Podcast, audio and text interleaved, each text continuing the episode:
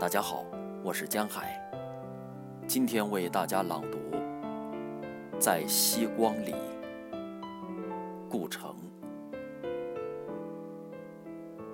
在夕光里，你把嘴紧紧抿起，只有一刻钟了，就是说，现在上演悲剧，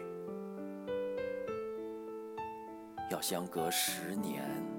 百年相距千里万里，忽然你顽皮的一笑，暴露了真实的年纪。话忘了一句，嗯，肯定忘了一句，我们始终没有想出。